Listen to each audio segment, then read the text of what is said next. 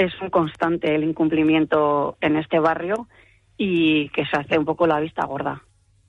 Y en contra de lo que dicen ciertas informaciones, las auroras boreales no se verán aquí en Euskadi. La gran contaminación lumínica es uno de los principales motivos por los que apenas serán perceptibles en el País Vasco, como explica Virginia García, responsable de astronomía de Aranzadi. Sí, es verdad que estamos en un máximo de actividad solar, ¿vale? Estamos yendo hacia el pico máximo de actividad, entonces en estos momentos el Sol tiene muchísima actividad y se están produciendo tormentas geomagnéticas importantes. Ahora el deporte, Agur. Onda Cero.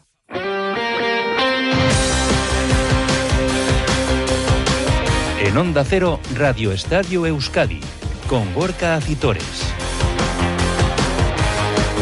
Y con Nacho Losada, los mandos técnicos. ¿Qué tal la racha León Deporte hasta las 3 en punto de la tarde en este martes 20 de febrero en el que el Atlético y Gorka Guruceta han renovado su contrato por cuatro temporadas más hasta el 30 de junio de 2028, después de que los rojiblancos vencieran ayer al Girona 3-2 en Samamés y se acerquen de nuevo a los puestos de Champions. Repasaremos también la actualidad del resto de nuestros equipos, tanto en primera como en segunda división, en un eh, martes en el que el balomano también es protagonista con el sorteo de la fase final de la Copa del Rey que ha tenido lugar este mediodía en el Aquarium Donostiarra. Con todo ello y alguna cosa más, iremos hasta las 3 en punto de la tarde en este Radio Estadio que arrancamos a vuelta de pausa. Euskadin, zainketen antolaketa berri baterantz goaz. Berdintasun eta erantzunkizun gehiagorekin. Eredu propio, publiko eta komunitario baterantz. Elkaro beto zaintzeko aurrera goaz. Zainketen aldeko euskalituna. Eusko jaularitza. Euskadi. Auzolana.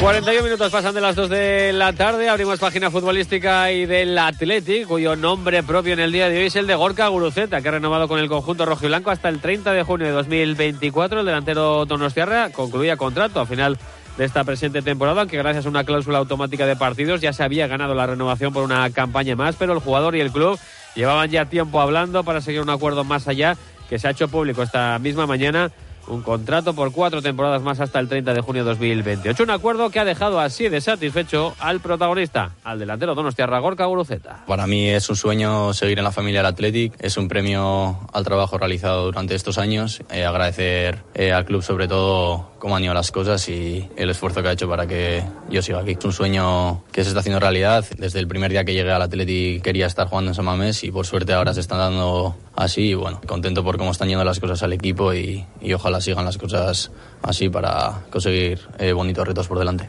Bueno, Gorka Guruceta, eh, que es el máximo goleador del Atlético con 10 tantos, igualado con Iñaki Williams. Además ha repartido también tres asistencias, la última ayer, eh, en el segundo gol de Alex Berenguer. Y un dato curioso, y es que esta temporada, cada vez que Guruceta marca, el Athletic gana. Ayer no lo hizo, pero sí ganó el Athletic. Lo hizo en un gran encuentro eh, que realizó también Gorka Guruceta en esa victoria por tres goles a dos ante el Girona en Samamés, cerrando la jornada 25 de Liga en Primera División. Un partido que arrancó francamente bien para los intereses del Athletic, con el tanto de Berenguer a los dos minutos de juego. Los rojiblancos dominaron en el primer tiempo y crearon varias ocasiones de claras de gol, sobre todo en la figura de Iñaki Williams, que eso sí no estuvo demasiado acertado con la portería rival que defendió Gachani. Al comienzo de la segunda parte, Shigankov empataba el partido para el Girona. Sin embargo, eh, Berenguer de nuevo, a pase de Guruceta, como comentamos antes, Iñaki Williams después, por fin, acertó por la portería de Gachani y pusieron el 3-1 en el marcador. La Tendi rondó el cuarto tanto que no llegó lo que sí llegó fue el segundo del Girona, al rematar a Eric García de cabeza una falta en el segundo palo. Instantes después, el partido se detuvo para atender una urgencia médica de una persona en la grada de Sabamés y el silencio se apoderó de la catedral, solo roto por los aplausos al conocer que ese aficionado ya había recuperado la conciencia. El Atleti sufrió los minutos finales para asegurar la victoria, incluso Dani Vivian sacó de cabeza un disparo desde la frontal del Girona con un Simón ya batido en el descuento. Se celebró como un gol, porque supuso que los rojiblancos lograran de nuevo la victoria, séptima consecutiva en Samamés en Liga, novena si contamos también los partidos coperos ante el Fútbol Club Barcelona y ante el Deportivo Es Un partido muy intenso y así lo valoraba Ernesto Valverde. Ha sido un partido muy intenso, pero bueno, también lo fue en la, en la ida, pues porque ellos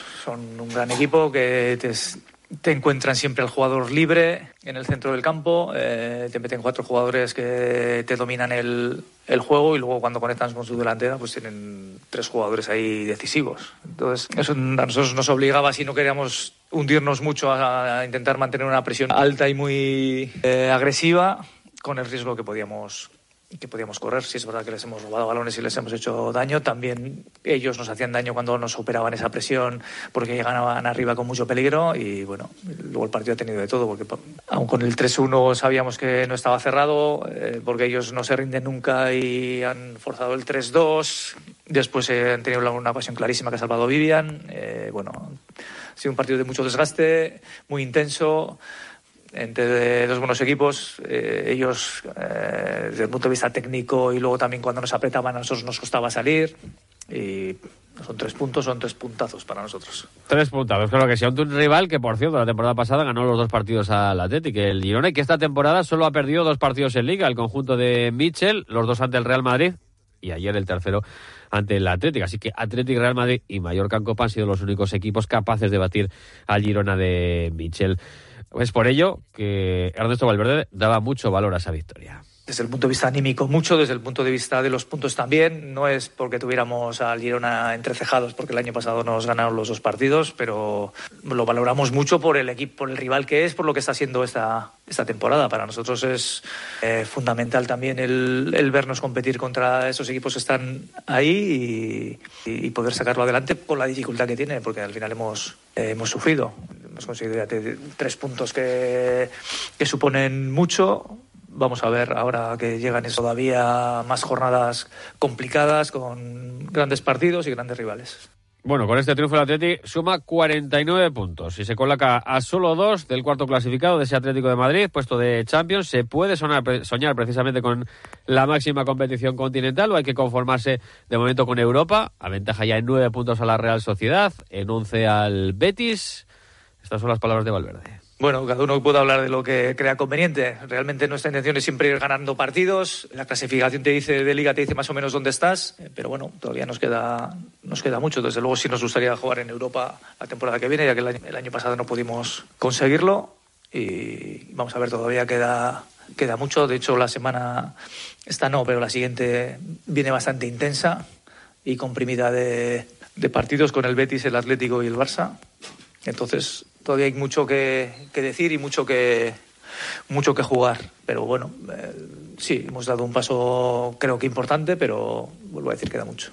Queda mucho, pero el camino que está realizando el Atlético es magnífico hasta el momento esta temporada. Un equipo que ha descansado hoy, que volverá mañana por la mañana al trabajo a puerta cerrada en Lezama, muy pendientes de varios nombres propios. Íñigo Leque y Geray tuvieron que abandonar ayer el eh, partido. Íñigo Leque sufre una lesión en la musculatura isquiosural de su pierna izquierda, pendiente de nuevas pruebas. También Geray fue retirado porque se le estaban cargando los isquios, según nos comentó Ernesto Valverde tras el partido. Y pendientes también de cara a la cita del próximo domingo en el Villamarín ante el Betis de Ander Herrera que apunta de nuevo a baja, ya causó baja ayer ante el Girona también por una lesión muscular en los isquiosurales de su pierna izquierda. Una Atlético que jugará, insisto, el domingo en el Villamarín ante el Betis, una jornada de liga que ya será la 26 en primera división que va a abrir la Real Sociedad el viernes en Anoeta ante el Villarreal. Íñigo Taberna, ¿qué tal la Racha León? Hola, ¿qué tal Gorka? Muy buenas, Racha León. Aunque el equipo churdín ha gozado hoy de jornada de descanso. Sí, mañana es cuando volverá al trabajo, Gorka, de cara a preparar ese partido del viernes. Por lo tanto, llevará a cabo el equipo de Manuel dos sesiones preparatorias para ese partido donde la Real buscará darle continuidad al triunfo logrado en la última jornada ante el Mallorca y de paso reforzarse moralmente de cara al partido de vuelta de la semifinal de Copa de dentro de tan solo una semana contra Mallorca, también en Anoeta. Veremos a ver si mañana entran con el grupo Cubo y Traoré, que acabaron con molestias el partido contra el conjunto Bermellón. El japonés eh, acabó con molestias musculares. El maliense sufrió una muy dura entrada por parte de Samu Costa en el tramo final del encuentro. Una semana más estaremos pendientes de nombres propios como Oyarzábal, Tierney y Ariche Luzondo para ver si tienen alguna opción de volver a la convocatoria. Al capitán se le echa muchísimo de menos por la falta de gol del equipo. Los que están descartados por lesión son Odriozola, Becker, Ayer Muñoz y Carlos, Carlos Fernández. Vamos a escuchar precisamente a uno de los goleadores, en Mois, como fue Taque Cubo, autor del gol del empate, que con todo, a pesar de que el equipo logró la victoria, se mostraba crítico y autocrítico con el juego desarrollado por la Real en la segunda parte contra 10 jugadores. Bueno, lo que pasa es que yo creo que en la segunda parte, pues con uno más tuvimos que jugar mejor, ¿no? Al final esta vez sí entró, pero yo creo que el juego no ha sido lo que hemos querido y eso hay que hablarlo entre todos e intentar mejorarlo. Sí, yo creo que ahora mismo pues nos falta un poco de idea, ¿no? Sobre todo en los tres cuartos, yo me incluyo, pero yo creo que nos falta esa chispa que teníamos al inicio de la temporada y eso, bueno, los goles llegarán, de hecho llegaron dos y a ver si esta racha cambia y nos llegan los goles. El que estaba más contento era el central francés Robin Lenormand. Valoraba muy positivamente el triunfo logrado ante un equipo muy duro como es el Mallorca y además, por fin, la suerte le sonrió a la Real. Es la primera vez que remonta un marcador en contra esta temporada y además logró el gol de la victoria en el minuto 93. Sí, la verdad que, nos la merecíamos eh, después de, todos estos partidos donde hemos generado mucho y al final empatábamos y no damos ese paso que nos daba la victoria y hoy, hoy sí. Sí, sí, eh, la verdad que, que, el equipo ha sido mantener la cabeza fría, no entrar en la trampa de, no sé, de quejarse. Al final ha sido un, un partido maduro donde pues al final no, hemos estado recompensados. Y ahora a por dos partidos seguidos en casa, uno de ellos la vuelta de Copa. Sí, la verdad, dos partidos muy importantes. Eh, como has dicho, además, eh, delante de nuestra afición, eh, que hemos viajado mucho últimamente, así que con ganas de, de jugar delante de ellos. Contaré también, Gorka, que la Real ha anunciado esta mañana la renovación de Iñaki Rupérez, lateral derecho del Sanse, que ha sido un fijo en las últimas convocatorias realistas con el primer equipo, aunque no ha debutado todavía. Renueva a Iñaki Rupérez de la Real, como decimos, hasta junio del 2027. Y hay cambio de líder en el trofeo Duchaya, donde premiamos al mejor jugador de la Real Sociedad de la temporada. Ahora el jugador que tiene más votos es Igor Zubeldia, 67.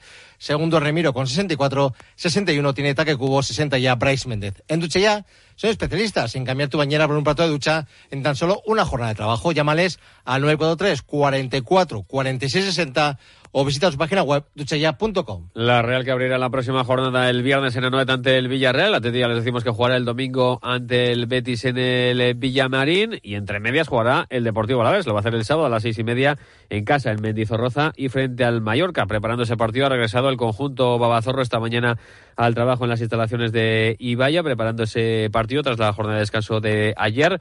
Eh, los Babazorros quieren hacer bueno ese punto sumado el pasado domingo, puntazo del Deportivo La Vez en el Villamarín ante el Betis, con una victoria en casa ante un rival directo, como reconoce el lateral zurdo Rubén Duarte.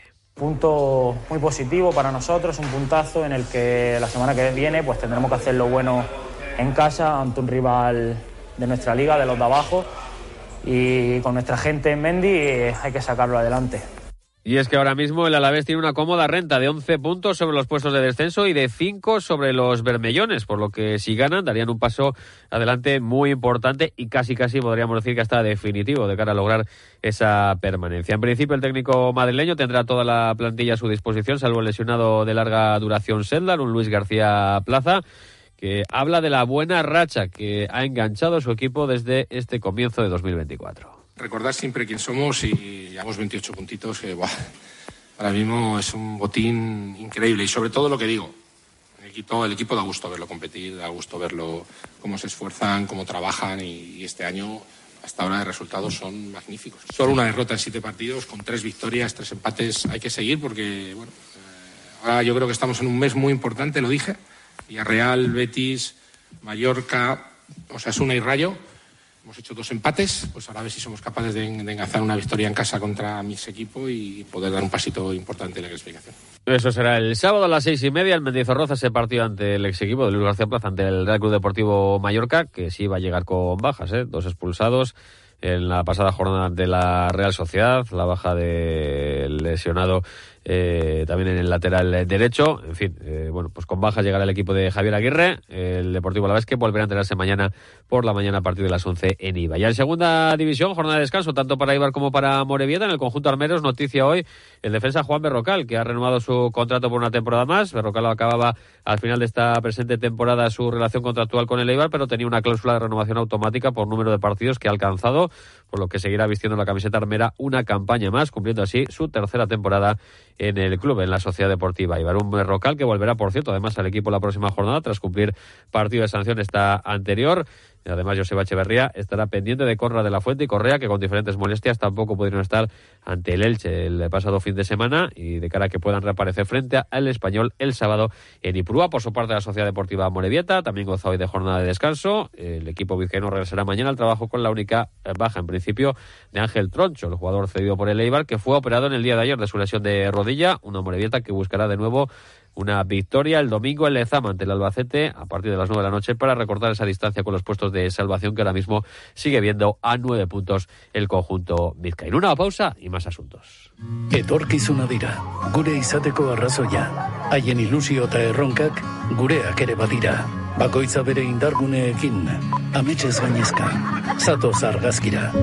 Euskal Eskola Publikoa, elkarrekin azten.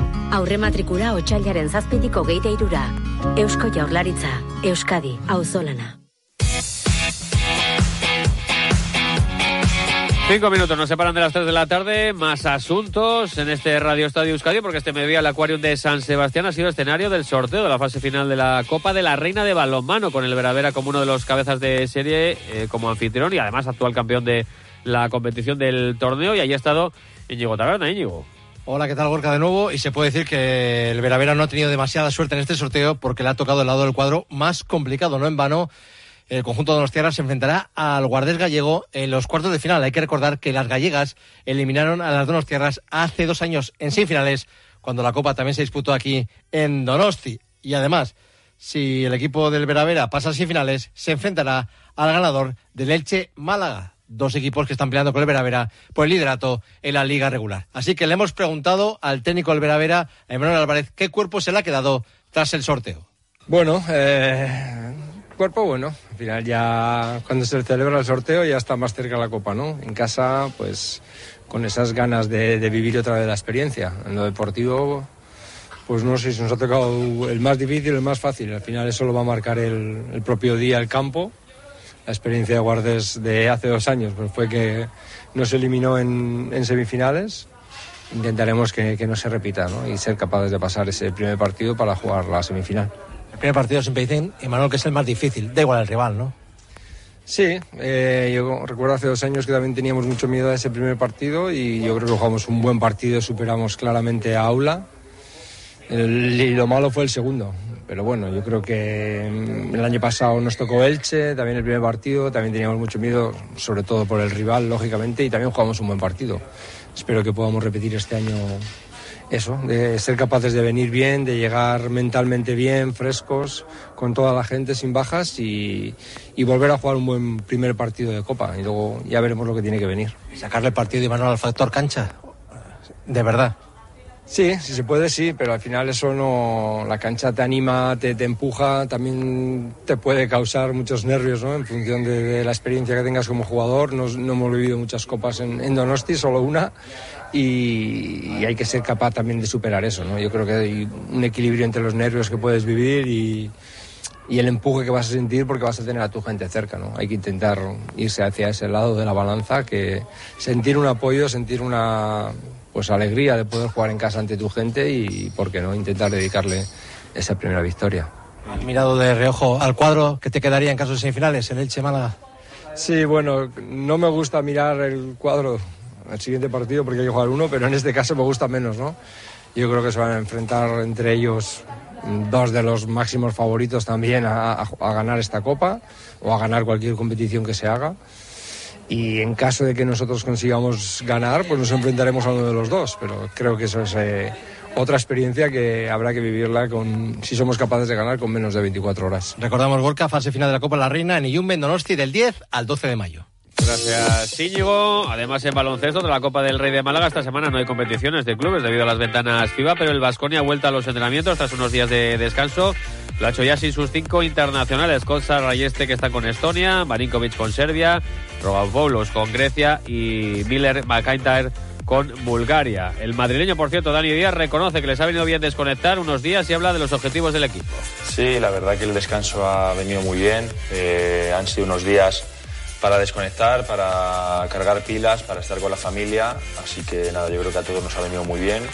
Y ahora afrontar estos tres meses y pico que quedan con, ganas, con ilusión, intentar acabar bien la temporada, sobre todo en Euroliga, ahora que es lo primero que viene, eh, intentar poder estar en ese play-in o en ese play-off, que yo creo que el equipo ha hecho un gran trabajo durante la primera parte de la temporada y, y hay que pues eh, acabarlo de la mejor manera y en ACB pues ponernos las pilas y empezar a ganar más partidos para estar en ese playoff.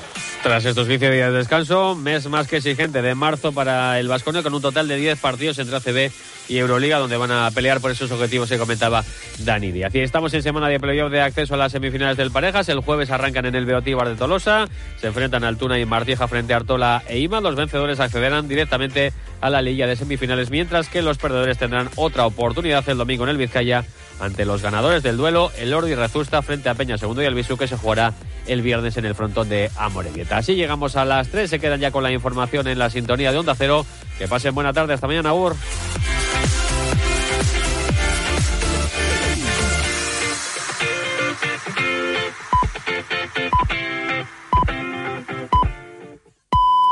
Son las 3 de la tarde, las 2 en Canarias.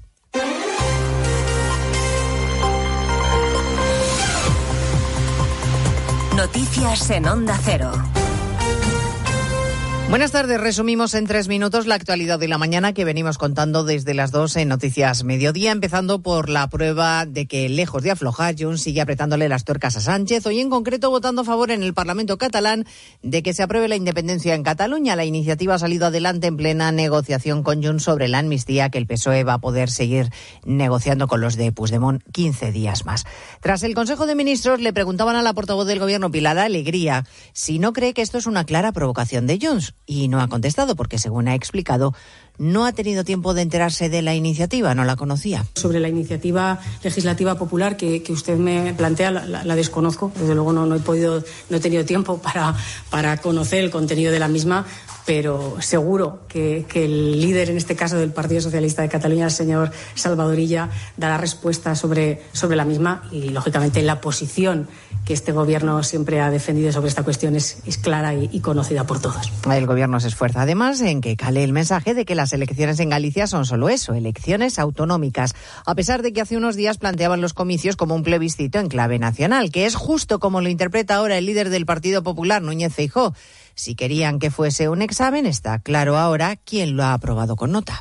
Si querían que las elecciones gallegas fuesen un plebiscito, sobre mi liderazgo, ahí tienen el resultado del plebiscito, y si querían que Galicia validase su modelo, ahí tienen el fracaso rotundo del modelo sanchista. Se respira euforia en la calle Génova, donde ha habido aplausos, abrazos y música para recibir a Alfonso Rueda. Los tractores vuelven a la calle mañana. Han partido hace ya algunas horas hacia la capital, a donde llegarán desde cinco puntos distintos, cinco columnas que avanzan hacia Madrid, donde van a confluir en el Ministerio de Agricultura. Va avisando ya el alcalde a los ciudadanos de que no cojan el coche mañana porque la cosa va a estar difícil para circular, especialmente, claro, por el centro de la ciudad. Nosotros tenemos los dispositivos de movilidad que van a tratar de minimizar las consecuencias, pero también hay que decirlo a todos los madrileños, es decir, va a ser complicado circular mañana por las calles de Madrid y por tanto lo mejor que se puede hacer es utilizar el transporte público, utilizar tanto metro, utilizar la empresa municipal de transportes, porque dadas las previsibles dificultades que va a haber mañana, la forma más sencilla de moverse va a ser en transporte público. Y seguimos pendientes de Rusia, porque el Kremlin no solo se niega a entregar el cuerpo de Navalny a su familia, no solo rechaza investigar las circunstancias del fallecimiento,